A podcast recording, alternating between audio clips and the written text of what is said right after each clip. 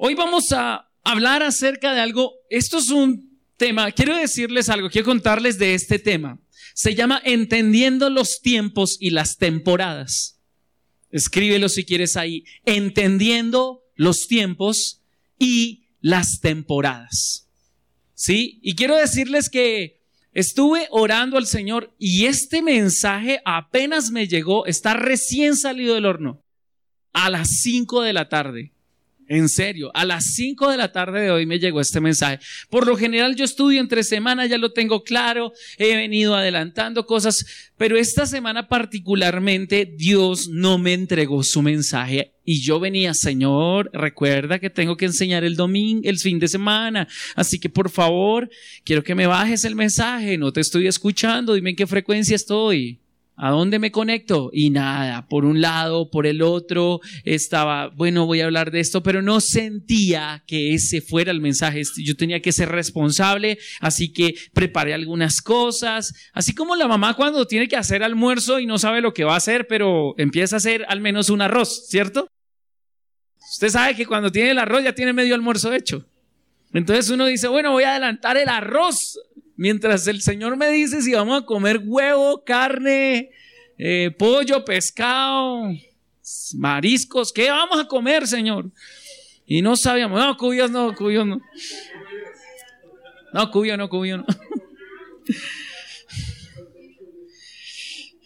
El que, se comi el que por primera vez preparó unos cuyos tiene que tener mucha hambre, definitivamente. Y y realmente estuve orando y pidiendo al Señor dirección. Y el Señor me trajo a la mente algo que ayer tuvimos la oportunidad de escuchar por menos de cinco minutos a un profeta que estaba en esta reunión.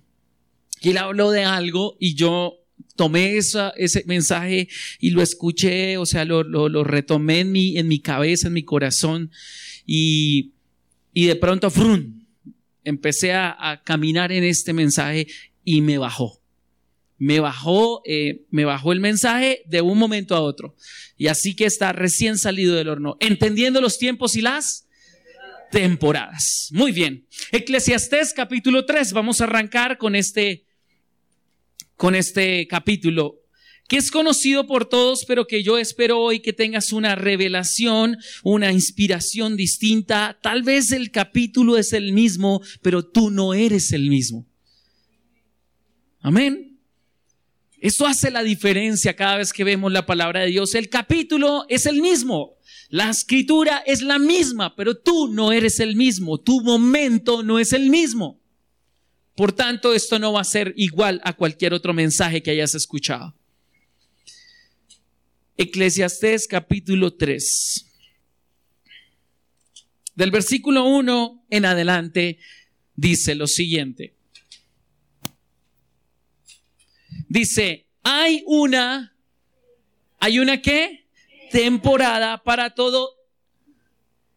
Un tiempo para cada actividad bajo el cielo. Un tiempo para nacer y un tiempo para morir. Un tiempo para sembrar y un tiempo para cosechar. Un tiempo para matar y un tiempo para sanar. Un tiempo para derribar y un tiempo para construir. Un tiempo para llorar y un tiempo para... Pero si están riendo. A ver, un tiempo para llorar y un tiempo para... Recuerda que como haces una cosa, las haces todas. Y si con esa energía le metes a la vida, con razón te va como te va. ¿Listo? Un tiempo para llorar y un tiempo para... Gracias. Un tiempo para entristecerse y un tiempo para... Un tiempo para esparcir piedras y un tiempo para... Si están conmigo, ¿cierto? Un tiempo para abrazarse y un tiempo para... Un tiempo para buscar y un tiempo para dejar de... Un tiempo para guardar y un tiempo para... Yo espero que usted encuentre más tiempos para votar que para guardar. Esto va para los acumuladores. Un tiempo para rasgar y un tiempo para... Un tiempo para callar y un tiempo para... Un tiempo para amar y un tiempo para... Un tiempo para la guerra y un tiempo para la... ¿Qué es lo que en verdad gana la gente a cambio de tanto trabajo? He visto la carga que Dios puso sobre nuestros hombros. Sin embargo, Dios lo hizo todo hermoso. Diga conmigo, todo hermoso. ¿Para el qué? Para el momento apropiado. Él sembró la, la qué? Eternidad en el corazón humano, pero aún así el ser humano no puede qué?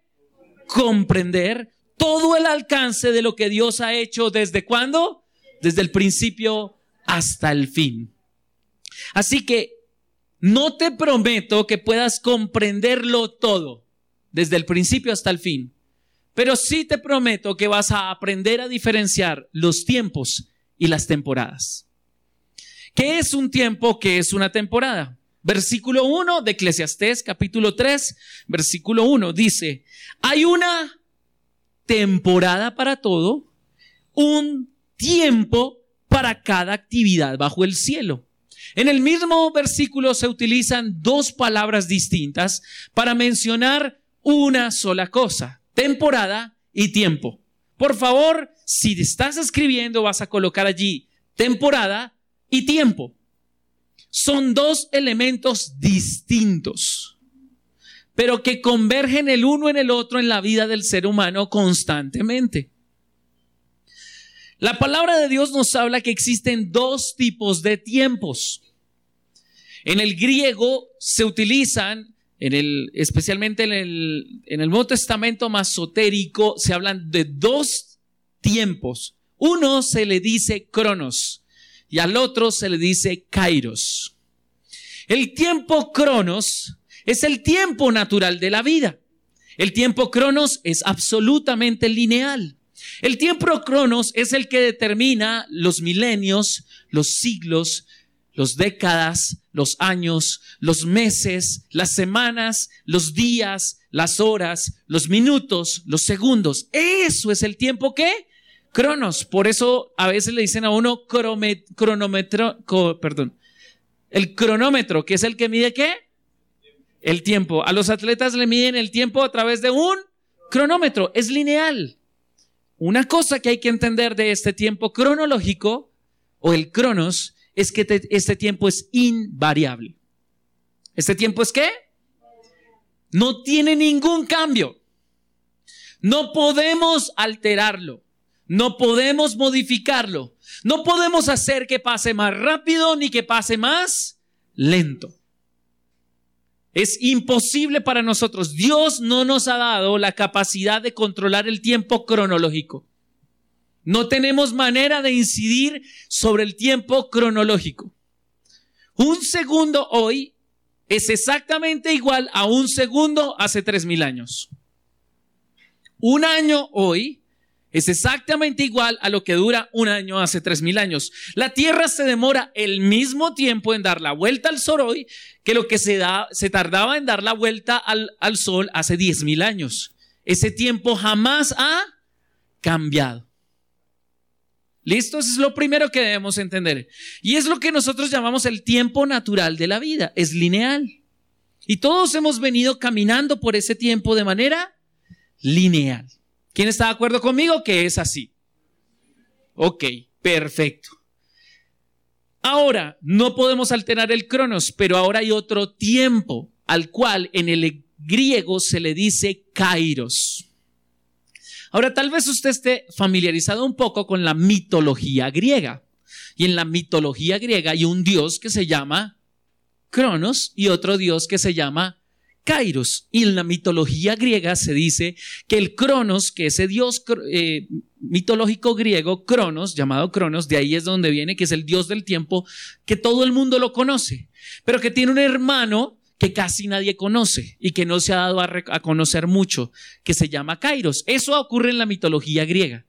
Ahora, ¿por qué se lo estoy diciendo en este caso? No es que estemos creyendo en la mitología griega, sino que en, las, en los eventos y en las edades Dios a todo hombre, en toda tribu, cultura, sin importar su raza, su religión, su creencia, Dios ha revelado el tiempo cronos y el tiempo kairos.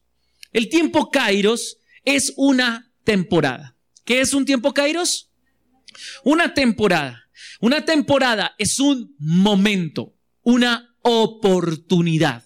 Dentro del tiempo cronos pueden aparecer momentos donde aparece un kairos, es decir, donde un día es igual a cualquier otro día, pero hay días que son distintos.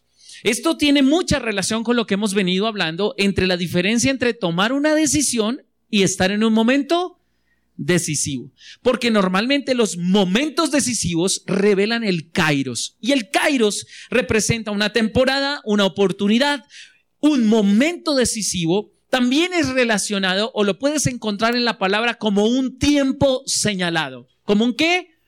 Tiempo señalado o tiempo preciso o momento preciso. ¿Listo? Es un tiempo correcto. Y ese tiempo es el tiempo de Dios. Dios es eterno. Y nosotros también. Dios es eterno y tú y yo también somos eternos. Lo acabamos de leer en Eclesiastés. Tú y yo también somos eternos. ¿Cuál es el tiempo entonces que no es eterno? Cronos. Nosotros estamos gobernados por dos tipos de tiempo. Por el tiempo cronos o cronológico y por el tiempo kairos. El tiempo cronos es un tiempo que todos los seres humanos conocemos, pero la mayoría de nosotros no conocemos el tiempo kairos. ¿En qué momento aparece, por ejemplo, kairos en la palabra? Mateo perdón, Marcos capítulo 1, versículo 15 nos habla de un tiempo kairos. Se utiliza la palabra kairos en ese momento. Es utilizada por Jesucristo. En el Evangelio según San Marcos capítulo 1, versículo 15 dice, por fin ha llegado el kairos. Vamos a traducirlo. Por fin ha llegado el qué? Kairos. ¿Y qué significa kairos? Una temporada. ¿Qué significa por fin ha llegado la oportunidad. Por fin ha llegado el tiempo señalado o el momento decisivo o ha llegado el tiempo correcto, prometido por Dios. Este tiempo no está regulado por la cantidad de años. Este tiempo no depende de la cantidad de años. Hay, un, hay una diferencia para poder entender cuándo aparece un kairos o un tiempo correcto o un tiempo señalado por Dios. La palabra que une el cronos con el kairos, el cronos de los hombres con el kairos de Dios, se llama proceso.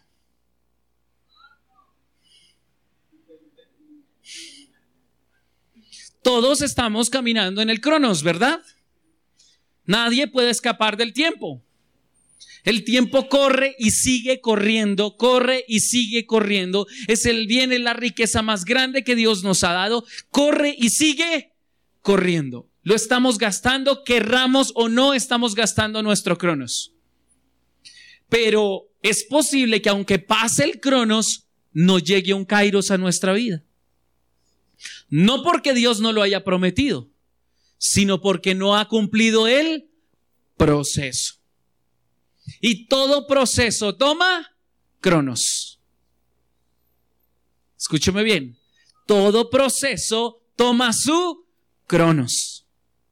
Algunos procesos toman más cronos que otros procesos que, que duran menos cronos. Les voy a dar un ejemplo de esto, por ejemplo.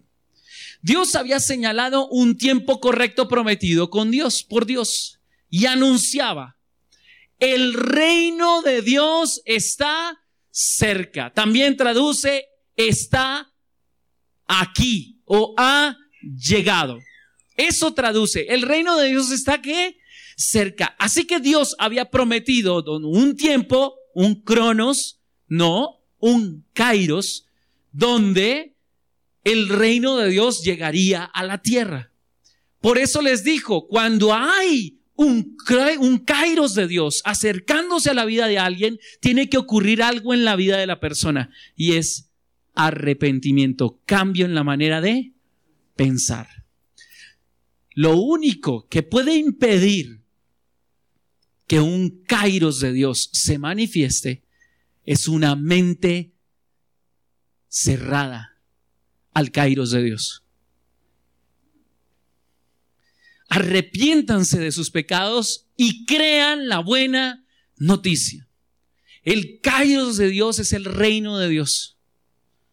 Por ejemplo, uno de los kairos de Dios es el tiempo del qué? Del reino de Dios. Alguna vez alguien me preguntó, un amigo me preguntó, me dijo, cuando yo empecé a hablar acerca del reino de Dios con mis amigos, eso fue como hace como unos siete u ocho años atrás, donde yo les decía, nosotros hemos venido creyendo un evangelio diferente. No es el evangelio que predicó Jesucristo. De hecho, hemos vivido en la religión y luchamos contra la religiosidad, pero no sabemos cómo sacarla de nosotros, porque no encontramos con qué reemplazar la religiosidad. Así que me dijo, ¿y por qué hasta ahora es que se está hablando del reino? No, el reino llegó hace dos mil años, pero muchos no lo entendieron, comprendieron. Muchos en la iglesia no lo han entendido. Y miren lo que puede suceder si tú no aprendes a entender y a conocer y a darte cuenta, a identificar un kairos de Dios dentro de tu cronos. Mateo 16, 2 al 4. Jesús habla nuevamente. A mí me encanta hablar de lo que dice Jesús. Mateo capítulo 16, versículo 2 al 4 dice, Él respondió, ustedes conocen el dicho, si el cielo está rojo por la noche, mañana habrá buen clima. Si el cielo está rojo por la mañana, habrá mal clima todo el día. Saben interpretar las señales del clima en los cielos, pero no saben interpretar las señales de los kairos. Cada kairos que Dios quiere traer a tu vida viene con una señal. Ahora yo, ¿cómo así, pastor? Si usted nos dijo que Dios no guía a sus hijos por señales, sino por el Espíritu Santo de Dios, eso es verdad. Pero tenemos que estar atentos a señales para el kairos, para la temporada.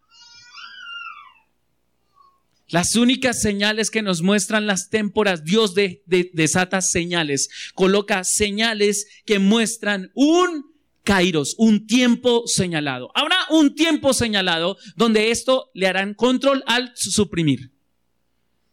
Los que han trabajado en un computador saben a qué me refiero cuando se les traba, ¿cierto? No responde ni, ni el teclado, ni el mouse, nada. ¿Y usted qué hace? Control al suprimir y espere. Cuando aparece la ventanita, entonces reiniciar, finalizar tareas. Un día a esto lo van a resetear. Y Jesús mencionó las señales antes de ese tiempo señalado, pero nunca dijo cuándo iba a suceder. O sea que Jesús dijo, va a haber un kairos de Dios en esta tierra, pero ustedes no van a saber en qué cronos se va a dar. ¿Estamos entendiendo? ¿Estamos entendiendo? Así que Dios, por lo general, nos revela a nuestra vida Kairos por medio de una promesa. ¿Por medio de una qué? Promesa. Hay promesas que Dios dio que son un Kairos. Amor, te voy a pedir un favor. En uno de los, bolsillos de la maleta, creo que es el de la mitad, hay una promesa. Hay un par de promesas. Los que han tenido la oportunidad de ir a trabajar en servicios, el de la mitad, mi amor. El de la mitad. Eso, gracias. Los que han tenido la oportunidad de ir a nuestra casa a servir, nuestra casa se convierte en nuestra oficina. Eh, se han dado cuenta que nosotros, mi, esposa tiene alma de grafitera. Porque solo que no me raya las paredes pero encontrará usted una pared empapelada de un montón de palabras. Yo no sé si algunos la han leído. ¿Estás de cuándo? Listo. Ella tiene las, más o menos los años, las fechas. De hecho, yo le recondé una palabra que Dios nos dio a nosotros, pero ella no se acordaba y no sé por qué no la anotó dentro de todo eso. Pero no hay problema. Pero dice que esta palabra llegó en el año 2012, hace siete años atrás. Dice, textualmente, ella logró retener y escribir la palabra que Dios le dio, que fue una palabra profética. Hace siete años.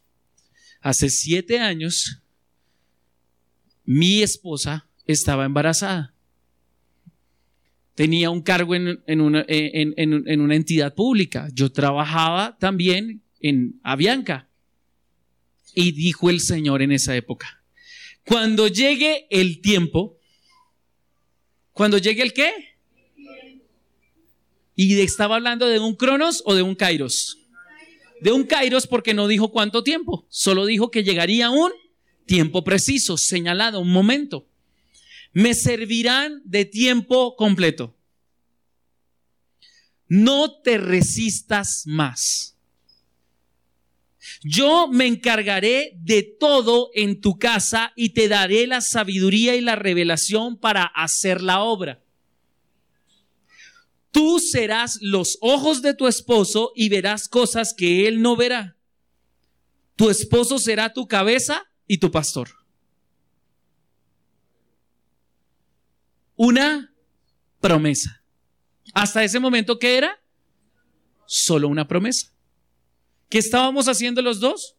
Construyendo una familia, empleados, nuestro proyecto de vida. Eso fue en el año 2012. ¿Hace cuánto? Siete años.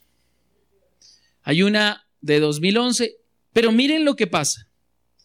Toda palabra de promesa, todo kairos que Dios establece sobre una persona, también afecta a las personas que están a su alrededor.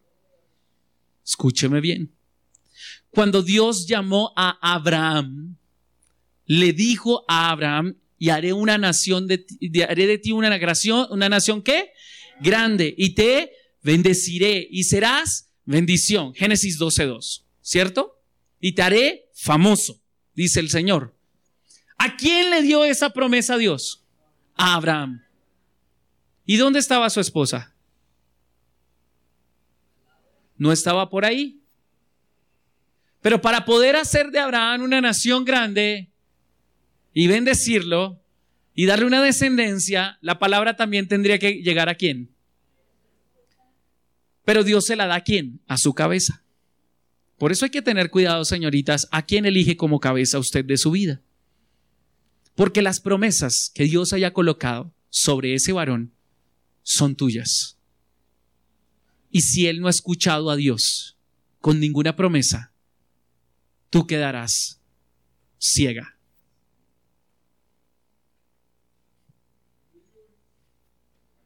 Así que no importa si tu mujer no entiende la visión, porque cuando Sara escuchó a Dios hablando con Abraham y le dijo, y tu esposa dará a luz un hijo. ¿Y ella qué le dio? Tan chistoso el Señor. Ella no creyó, pero Abraham sí creyó. Así que no importa porque Dios va a tener que tratar con ella más adelante. Pero me estoy adelantando al mensaje dentro de ocho días.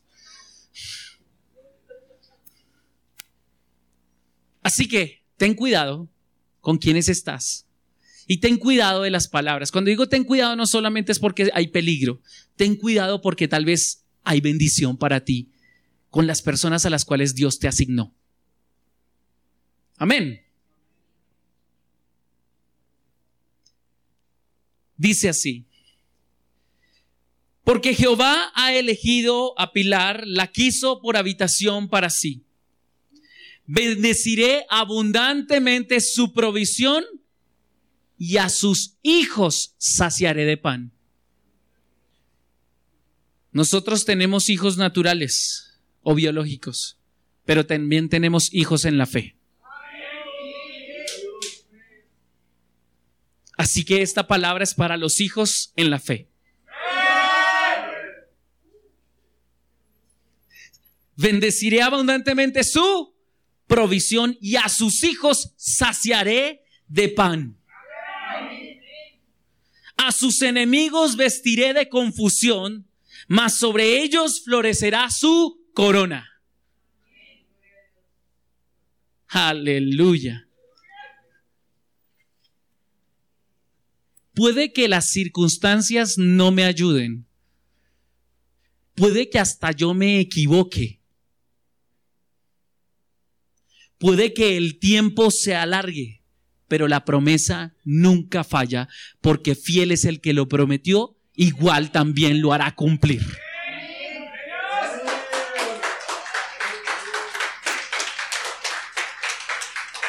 Pero ¿qué pasa? Hay gente que no ha identificado el tiempo y la temporada. Miren lo importante. No saben interpretar las señales de los tiempos. ¿Qué pasa con la gente que no sabe interpretar las señales de los kairos o temporadas que Dios establece? Versículo 4. Solo una generación malvada y adúltera reclamaría una señal milagrosa. Pero la única señal que les daré es la del profeta Jonás. Luego Jesús los dejó y se fue. Ahora, ¿qué puede pasar con alguien que no identifica los tiempos del Señor? vayamos por favor a Lucas capítulo 19, versículo 44. Recuerden que hay una señal que no sabe, hay personas que no saben identificar la temporada en la que se encuentran. Dice, te aplastarán contra el suelo y a tus hijos contigo. Tus enemigos no dejarán una sola piedra en su lugar porque no aceptaste tu oportunidad o porque no te diste cuenta del tiempo o del kairos de salvación. Cuando alguien no identifica la temporada en la que se encuentra, lo que hace es alargar la prueba y el proceso. ¿Cómo así que alargar la prueba y el proceso? Vamos a ir a Números capítulo 11 y vamos a leer el versículo 1 hasta el versículo 6. Números 11 del 1 al 6. Voy a ponerlos en contexto. Todos sabemos, conocemos la historia del éxodo, ¿verdad? Israel sale, cruza el Mar Rojo y arranca con Moisés a través del desierto. ¿Hacia dónde iban? A la tierra prometida. 314 años. 314 años después de haber entrado a Egipto. Jacob y toda su descendencia y haberse establecido allí con José en la tierra de Gosén, exactamente el día que se cumplían 314, 314, sí, creo que son 314 años o 413 años, ya no me acuerdo, no, mentira, sí, 413 años, ese mismo día Israel salió de Egipto. O sea que hubo un tiempo cronológico que ¿cuánto tiempo pasó? 414 años esperando un Kairos. El tiempo en el que Dios había prometido que los iba a sacar de la tierra de Egipto para que poseyeran la tierra de Canaán. Dios había prometido a Abraham, se lo había ratificado a Isaac y se lo había vuelto a ratificar a Jacob. Así que había una promesa. ¿Pero qué pasó? ¿Qué pasaría en medio de esto? Sencillo. Hubo un proceso. ¿De cuánto? 413 años. ¿Cuántos sabían ellos cuánto duraría esa temporada? Porque cuando entras a una temporada, tú no sabes cuándo vas a salir de ahí. Tú sabes cuándo entras, pero no sabes cuándo sales. Tú sabes que hay un cambio, que hay un tiempo señalado, que hay una temporada y un kairos de Dios, pero no tienes ni idea cuánto va a durar esa temporada. porque necesitas cumplir con el proceso. Y si no entiendes el cambio de la temporada y te resistes al kairos de Dios, tu prueba se va a alargar indefinidamente. Así que lo que Dios había preparado en un kairos inmediato se vuelve un cronos larguísimo. Hasta que aprendas a reconocer el tiempo. Y te permitas que Dios cumpla tu proceso. Ahora dicen, poco después el pueblo comenzó a quejarse porque entró en una nueva, ¿en una qué? Nueva temporada. Hay un nuevo Kairos y Dios estableció un cambio. Todos estos israelitas nacieron bajo un gobierno. ¿Cuál era el gobierno? Faraón. Ese era el líder que ellos conocían. ¿Quién era? Faraón era el líder que ellos conocían. Y luego cuando Dios te va a introducir en nuevo tiempo, por lo general remueve el líder que está frente a ti y te pone otro líder nuevo. Con una visión nueva, con un estilo nuevo, con cosas nuevas. Y algunos se resisten al líder sin saber que se están resistiendo a Dios. Poco tiempo después de haber salido al desierto, el pueblo comenzó a quejarse de las privaciones que enfrentaban y el Señor oyó todo lo que decían. Entonces el enojo del Señor se encendió contra ellos y envió un fuego que ardió entre ellos y destruyó a algunos en las afueras del campamento. Wow, hay gente que sale de los procesos. Entonces algunos, como yo les dije, nuestra iglesia está en este momento entrando a una nueva temporada. Esta iglesia. Nosotros llegamos aquí hace 32 meses. Han pasado 32 meses que es un Cronos, cuando llegamos a este lugar y yo estaba allí sentado, ya se los había dicho, sabía que llegaría un Kairos en el que tenía que sacar la iglesia de este auditorio y de este sector. Yo lo sabía. Estaba seguro que había un Kairos. Pero Dios tenía que procesar la iglesia. De hecho, los planes estaban para que nosotros nos moviéramos hace un año atrás. Pero se alargó el cronos. Pasaron cosas que nos hicieron alargar el cronos. Pero ha llegado el tiempo señalado. Y vamos a entrar a un nuevo tiempo. Una nueva temporada. En un nuevo ambiente. Amén. Y todos los que se resistían a ese tiempo fueron sacados. ¿Por qué? Verso 2. Así que el pueblo pidió ayuda a gritos a Moisés. Ay, sí se acordaron del líder, ¿no? Y cuando él oró al Señor, el fuego se apagó. Después ese lugar fue conocido como Tavera que significa el lugar que arde. Por eso será que el Tahora tiene muchas discotecas, porque eso arde allá. Porque el fuego del Señor ardió entre ellos. Entonces la gentuza extranjera que viajaba con los israelitas comenzó a tener fuertes antojos por las cosas buenas de Egipto y el pueblo de Israel también comenzó a quejarse. Porque cuando hay alguien que no entiende los tiempos y la temporada, se convierte en un extranjero en donde se encuentra. Aunque Dios le haya dado la promesa a esa persona. Pero al por no entender los tiempos y las temporadas, el Kairos de Dios ya no es un hijo, ahora es un extranjero. Y por lo general, ¿qué comienza a hacer? a quejarse.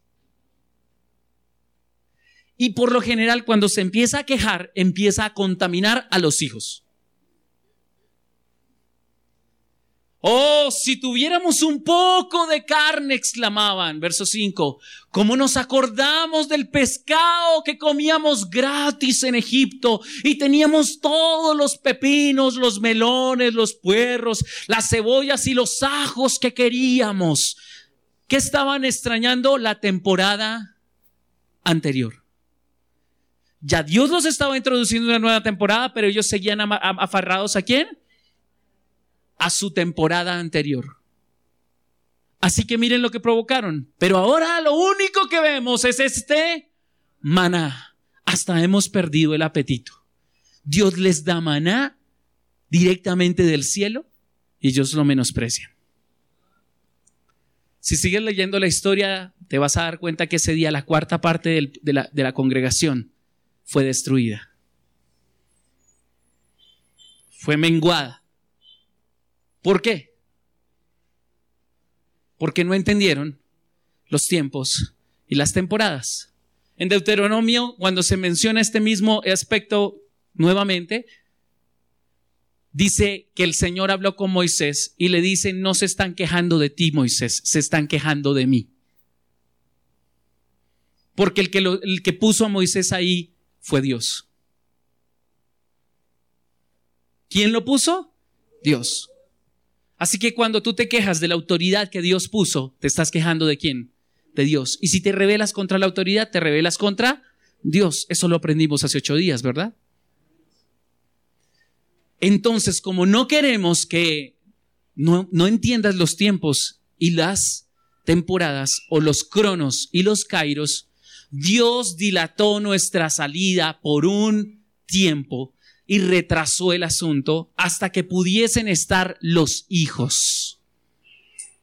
Los que ya no tenían la mentalidad de, Egipto. Han habido tres momentos en esta iglesia y voy a hablar proféticamente con la iglesia. Aquí hay personas que saben de esto, hay personas que no saben de esto y hasta ahora se van a enterar. Es algo muy bueno. Esta iglesia tiene 38 o 35 o 36. ¿39 años? No, Fercho, somos, somos modelo 83, ¿no? Por eso.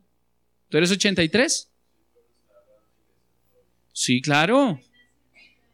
Ahí nació, en tu casa. Ahí nació, se reunían. Donde estén dos o tres reunidos en mi nombre, ahí nace. Bueno, 36 años. Así que la iglesia tiene tres, en este momento esta iglesia tiene tres tipos de personas. Número uno, lo llamo la generación apostólica. Es la generación que llegó a esta iglesia con el apóstol Clemente Pedraza. Y aquí hay algunos. Levanten la mano si hay alguno, creo que no hay ninguno por ahora. Ah, bueno, Fercho y tú. Listo. Ferchu y Pilar. ¿Son la generación qué? Apostólica. Porque fue la generación que estuvo con el apóstol.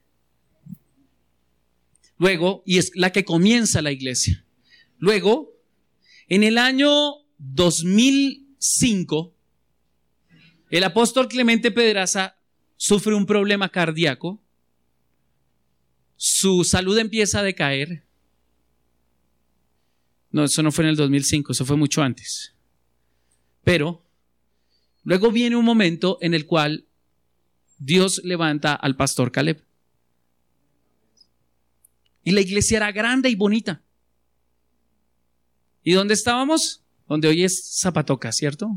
Bueno, la, ampliación de Zapatoca. La ampliación de Zapatoca. Y cuando Dios levanta un nuevo líder y la iglesia entra en una nueva un tiempo señalado distinto, le pasó a la iglesia lo mismo que le está pasando ahora. Se vino al piso, la asistencia. Muchos se fueron porque no entendieron que había cambiado su temporada. Pasas por la crisis y luego sigue adelante. Luego viene la, viene la situación y en el año 2017 acaba esa temporada.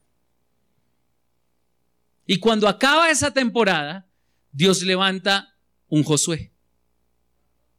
¿Dios levanta un qué? ¿Y por qué digo que Dios levanta un Josué? Porque no lo estoy diciendo yo. El Señor trajo un pastor llamado Germán Wilches, que vino en el 2017, en el mes de marzo, y predicó esa palabra, diciendo, mi siervo Moisés ha muerto. Y les he dado un líder llamado Josué, que los va a introducir a una tierra para que la conquisten. Pero los que no tienen, corazón de esclavos, que están errantes en el desierto, tienen que separarse del maná, de las comodidades del maná. ¿Sí me doy a entender? Para entender que dice la palabra de Dios, eso lo puedes leer en tu Biblia, que el día que ellos cruzaron el, río Jordán y entraron en Canaán, ese día cesó el maná. Ese día que cesó, el maná. Y Dios les dice, vamos a, vamos a conquistar esta tierra, les dice a través de Josué. ¿Y qué hizo el pueblo? Trabajar la primera vez con Josué como trabajaban con Moisés. Con Moisés cuando Dios lo sacó, él ponía una columna de humo en el día que los cubría del sol y una columna, y una columna de fuego en la noche que los calentaba y les iluminaba, ¿verdad? Los acompañaba, los guiaba todo el tiempo y el pueblo aprendió a deshacerse de Egipto y aprender a caminar por el desierto, pero ellos tenían que llegar en 21 días a la tierra prometida. Como eran casi 6 millones de personas, entonces tenían que demorarse más porque iban los ganados, los bebés, todo. Así que tendrían que trasladarse más o menos en 40 días a Canaán. Pero 40 días se convirtieron en cuánto? 40 años porque no reconocieron los tiempos y la temporada en la que se encontraban y por tanto al no reconocerlos no estaban procesados y listos para conquistar. Una generación de esclavos completa murió en el desierto salvo dos personas, Josué y Caleb. Los que salieron de allá fueron quienes? Josué y Caleb. Fueron los únicos que cambiaron su manera de pensar y pudieron entender los tiempos y las temporadas. Pero se retrasaron 40 años en su promesa, se alargó su cronos porque no entendieron su kairos. No sé qué cosas Dios haya querido hacer en tu vida y hasta las haya prometido y hasta las hayas visto en tu vida, pero no la hayas recibido porque no has entendido los tiempos, los kairos de Dios y, y te resistes a renovar tu mente. Y eso va a alargar tu prueba. Amén. Hay un tiempo para cada temporada. Tiempo para nacer y un tiempo para morir. Nosotros fuimos elegidos desde antes de la fundación del mundo. Hubo un tiempo señalado en el cual yo tenía que nacer para estar en este tiempo. Dios preparó un Josué para esta iglesia 38 años atrás para este tiempo. Hubo un tiempo en el que tendría que nacer yo. No podría ser antes, no podría ser después, porque hay una sincronía en el tiempo de Dios, donde Dios conecta diferentes espacios. ¿Algunos se acuerdan de la sincronicidad y el destino profético? ¿Quién se acuerda de ese mensaje? Levante la mano. Wow, voy a tener que prepararlo entonces para repasarlo. Lo voy a sacar del baúl porque lo voy a tener que volver a enseñar para que aprendas, aprendas a identificar las, la, fue hace dos años atrás. ¿Sí? No, no, no creo que esté en YouTube. Pero habla de la sincronicidad y el destino profético. Cómo Dios utiliza diferentes eventos para colocarte en el momento adecuado con las personas indicadas en el tiempo indicado para que las cosas funcionen. Como Él lo ha establecido. Ahora, tiempo para nacer y tiempo para... Esto habla del kairos. Hay un kairos de Dios para nacer y debe haber un kairos de Dios para morir. Y quiero decirte que el kairos de Dios puede ser acelerado o puede ser retrasado. ¿Y quién se encarga de acelerar o retrasar el kairos de Dios? Nosotros. Hay personas que no estaban destinadas para morir dentro de ese cronos, pero por sus errores adelantaron el kairos de Dios para morir. Proverbios, capítulo 1, versículo, perdón, capítulo 3, versículo 1 al 2. Proverbios 3, 1 al 2. Porque todo tiene su kairos. Hijo mío, nunca olvides las cosas que te he enseñado. Guarda mis mandatos en tu corazón. Si así lo haces, Cronos, vivirás muchos años y tu vida te dará satisfacción, Kairos. Vean los dos tiempos ahí. ¿Se puede alargar el, el Cronos? Sí. Yo puedo alargar el Cronos si estoy conectado con el Kairos de Dios. Pero si me desconecto del Kairos de Dios, es posible que ese Cronos tenga que ser alterado. Proverbios capítulo 4, versículo 10. Proverbios 4, 10. Hijo mío, escúchame lo que te digo y tendrás una buena, Kairos, y larga, Cronos. Efesios, capítulo 6, versículo 3. Si honras a tu padre y a tu madre, te irá bien, Cronos, Kairos, ¿te irá qué? Bien, Kairos, porque el Kairos es una bendición, es una promesa, ¿verdad? Y tendrás una larga vida, vas a extender tu cronos sobre la tierra. Hay momentos en la vida donde Dios tiene que alterar los tiempos. ¿Los tiempos qué? Cronológicos, para que no se altere su kairos. Hay personas a las cuales Dios les tiene que alargar la vida para que en algún momento puedan recibir el kairos de Dios. Y hay otros a los cuales Dios tiene que cortar la vida para que no pierdan el kairos de Dios. Pero si no aprendes a distinguir que estás en una temporada, ¿en qué temporada te encuentras? Si sigues aferrada a la anterior, perderás la que sigue. Es posible que pierdas la que sigue. Dios le había prometido a Israel la tierra prometida, Canaán, ¿cierto? Tendrían que conquistarla, pero ellos la perdieron.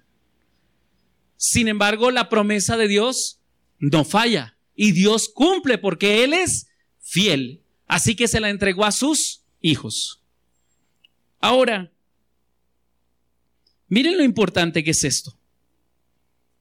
Hay un tiempo para sembrar y un tiempo para cosechar. Eclesiastés 3, 2. Hay un tiempo para qué? Sembrar y un tiempo para cosechar.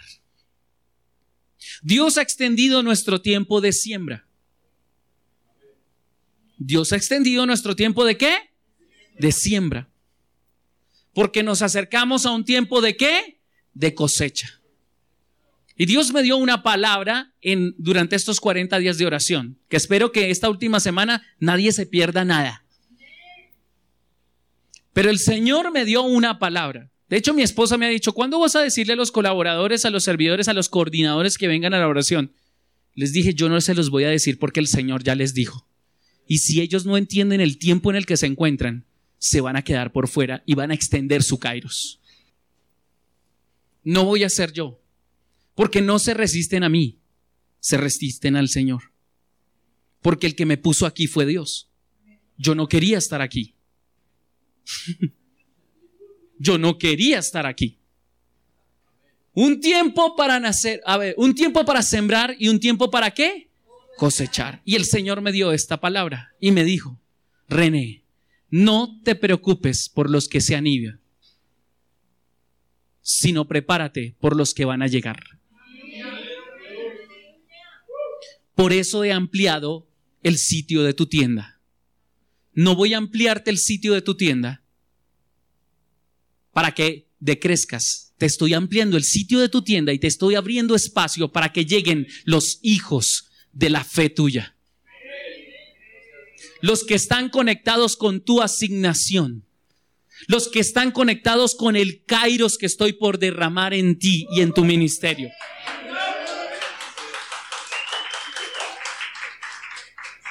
Yo no soy profeta, pero estoy fluyendo en el fluir profético. Entonces algunos se preocupaban y decían, casi todos los de la generación anterior se fueron. ¿Por qué? No entendieron la mayoría el tiempo y la temporada que Dios estaba por derramar. Así que no nos preocupemos. Eso fue lo que el Señor me dijo. No te preocupes. No te preocupes. Me siento como Gedeón, que tenía que ir a, enfrentar a los madianitas y llegó con cinco mil hombres y el ejército era como de veinte mil. Y el Señor le dijo, llévalos al, río a beber. Y todos los que, lama, los que tomen agua del río como un perro lamiendo, no van contigo. Le quedaron como dos mil. Solo el que pudiera tomar con, el, con la mano. Y después le dice, no, espera, espérate un momento, Gedeón. Ese, ese ejército que tienes no te va a servir, te va a hacer perder porque no son conquistadores. Te lo voy a demostrar. Dile a todos que el que tenga miedo de ir a pelear se devuelva para la casa.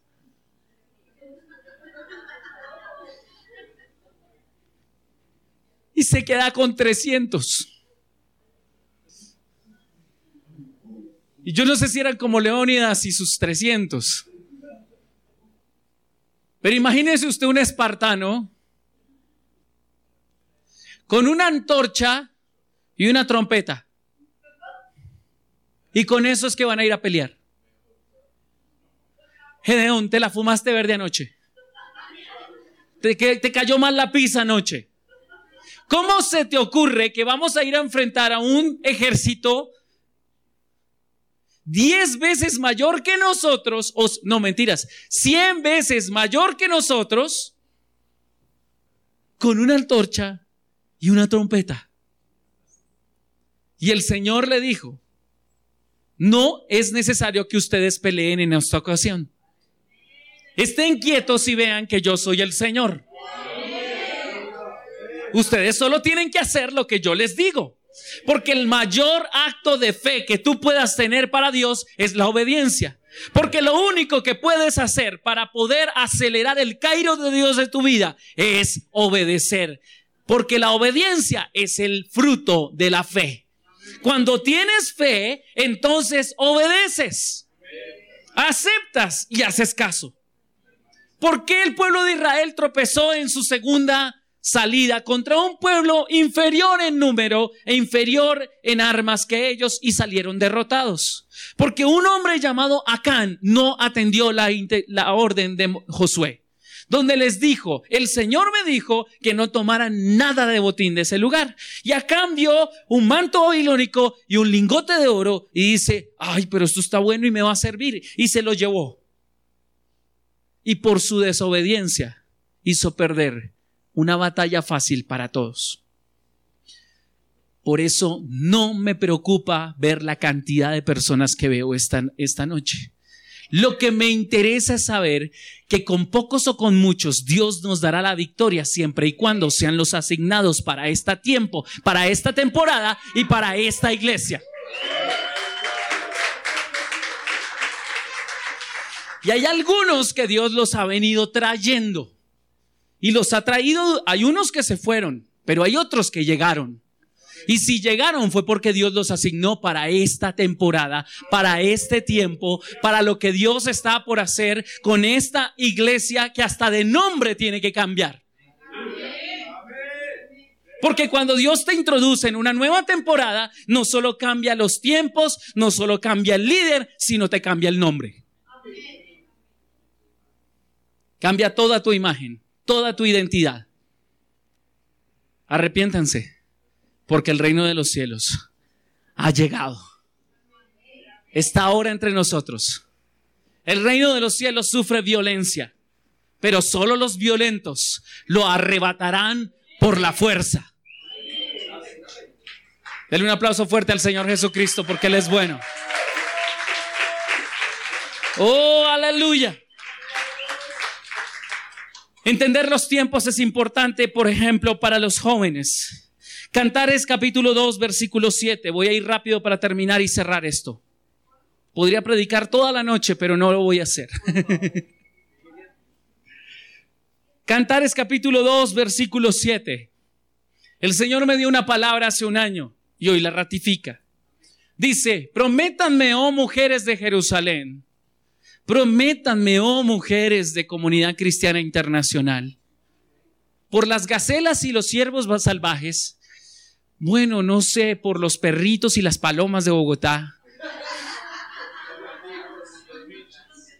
que no despertarán el amor hasta que llegue el kairos de Dios, hasta que sea el momento. Esto es lo que le pasa a la generación hoy en día, de los jóvenes. ¿Qué hacen? Despiertan el amor antes de tiempo y alargan su cronos para que llegue un buen kairos. Muchos tendrán que han pasado 15, 20 años para poder recibir lo que Dios les dio, porque a los 15 años se metieron y le entregaron el corazón a alguien que no debieron. Le abrieron el corazón, le entregaron su piel, le entregaron todo y les desgració la vida. Pero aún así, el kairos de Dios no ha sido retirado porque los dones y el llamamiento son irrevocables. Amén. Cuando Dios te da un kairos, no hay nada que te detenga. En Génesis capítulo 26 nos habla una historia del kairos de Dios sobre alguien. Dentro de la próxima semana no vamos a hablar sobre entendiendo los tiempos y la temporada, vamos a hablar de cómo acelerar los, los tiempos y las temporadas. Pero Génesis capítulo 26 nos habla de un kairos que Dios quiso derramar sobre alguien llamado Isaac. Y Dios le dice en el versículo 4 a Isaac, Haré que tus descendientes sean tan numerosos como las estrellas de los cielos y les daré todas estas tierras y mediante tu descendencia todas las naciones de la tierra serán bendecidas. Y haré esto porque Abraham me escuchó y obedeció mis requisitos, o sea, entendió el kairos de Dios, mandatos, decretos e instrucciones cuando Isaac se quedó en. Cuando los hombres que vivían allí le preguntaron a Isaac acerca de Rebeca, su esposa, le dijo, es mi hermana. Así que él se equivocó exactamente igual que su abuelo. Perdón, que su padre.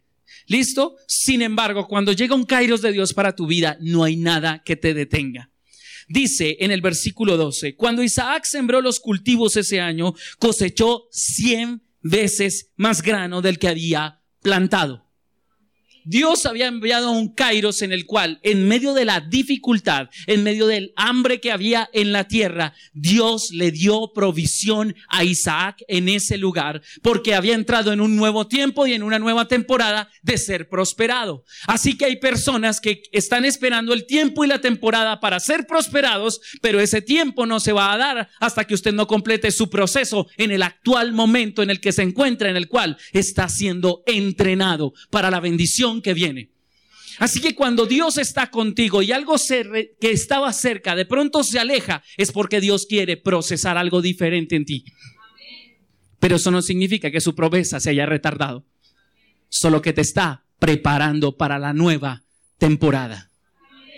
Ustedes van a ver cómo cosas que estaban hechas se deshacen se deshacen porque Dios necesita procesarte para poder colocar sobre ti la bendición que el nuevo Kairos de Dios quiere poner sobre tu vida. Amén. Y cuando el Kairos de Dios llegue, eso será inevitable, no importa quién se ponga en tu camino. Dice la palabra del Señor así. 16. Por último, Abimelech ordenó a Isaac que se fuera de la región. Vete a algún otro lugar, le dijo, porque te has hecho demasiado poderoso para nosotros. Así que Isaac se quedó a pelear y guerreó. ¿No? Se mudó al valle de Gerar y allí armó sus carpas y, y se estableció.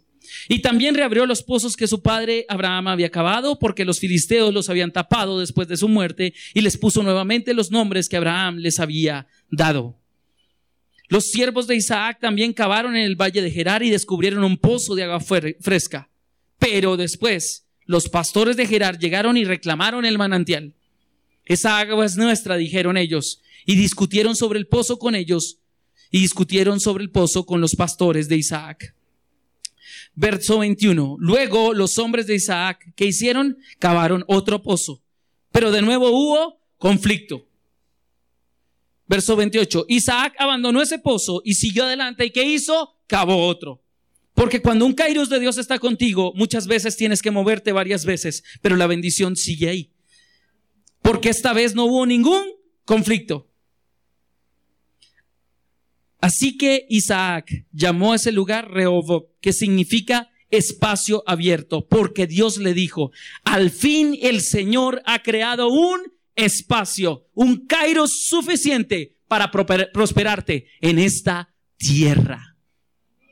Así que cuando enfrentes dificultades, tal vez es que Dios está abriéndote espacio para que entre su Kairos y te prospere.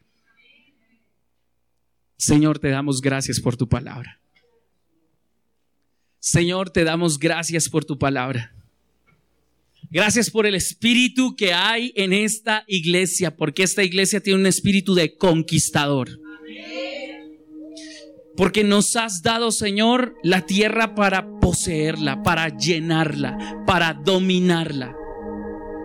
Con tu reino, Señor, con tu valor, con tus valores, con tu cultura, Señor. Tú nos has hecho, Señor, nuevos, renuevas nuestra mente, nuestro entendimiento. Y todo lo que ha venido pasando durante esta época sabemos que solamente nos estaba preparando para una nueva temporada, Señor, que está comenzando. Es más, ya comenzó. Porque tu palabra dice que todo lo que va a ocurrir ya fue.